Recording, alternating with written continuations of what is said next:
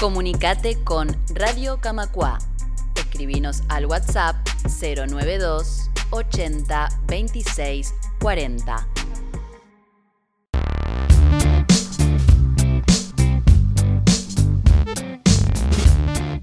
Continuamos en Camacua Diario y vamos a establecer contacto ahora con Gustavo González de FUCBAN para hablar de la rendición de cuentas y algo que se está alertando desde las cooperativas por un artículo que se incluyó en esta rendición que eliminaría al Estado como garante de contralor de alguna de estas actividades. Gustavo, bienvenido. Buenas tardes, ¿qué tal? ¿Cómo le va? Un gusto saludarte a ti y a toda la audiencia. Muchas gracias por atendernos. Queríamos conocer un poco más sobre este artículo que entró en la rendición de cuentas. Venimos siguiendo el tema, pero eh, no habíamos hablado todavía del artículo 166. Contanos un poco de en qué consiste. Bueno, tú fuiste muy clara cuando anunciaste esta nota.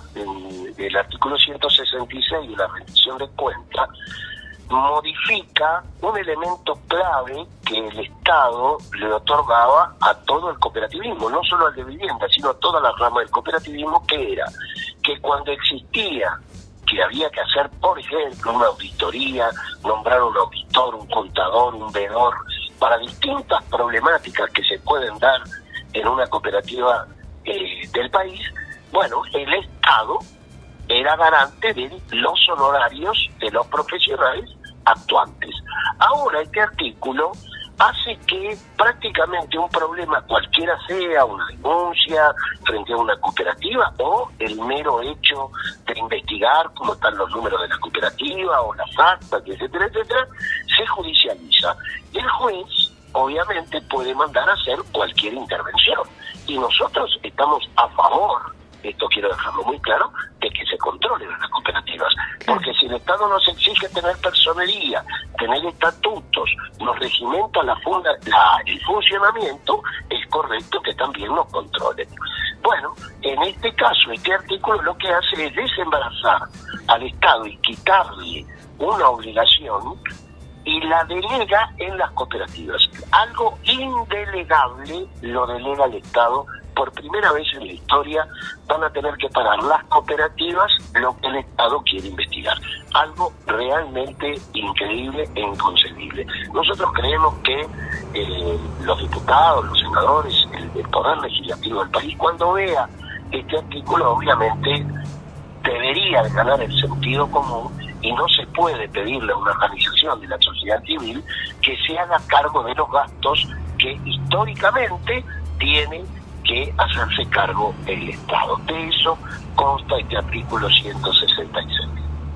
Claro, entiendo que hay por un lado una cuestión de, de costos que lógicamente que, que, tendrían que afrontar las cooperativas dentro de ya el esfuerzo que se hace por solucionar determinada demanda, determinada necesidad y en este mecanismo tan interesante que tiene Uruguay en desarrollar el cooperativismo en distintas áreas, pero además también cuáles serían los riesgos de que el Estado se desdibujara de este rol.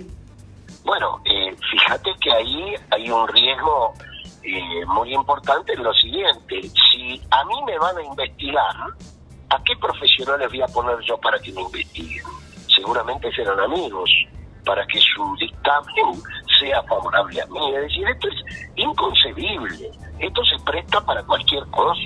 Nosotros estamos en contra por eso. Es, es muy poco serio que aparezca un artículo de este carácter en la rendición de cuentas del país. Realmente habría que ver quién lo escribió este, y qué es lo que lo motivó a llevar esto. ¿Puede ser el déficit fiscal? ¿Será eso? ¿Será que no quieren gastar, que el Estado gaste en profesionales que cubren al Estado? Fíjense, ¿no? Bueno, esperemos que no sea así. Esperemos que sea una mala redacción, como ya en más de una oportunidad nos han dicho, cuando van cuestiones que los sectores del movimiento popular alertamos que están equivocados.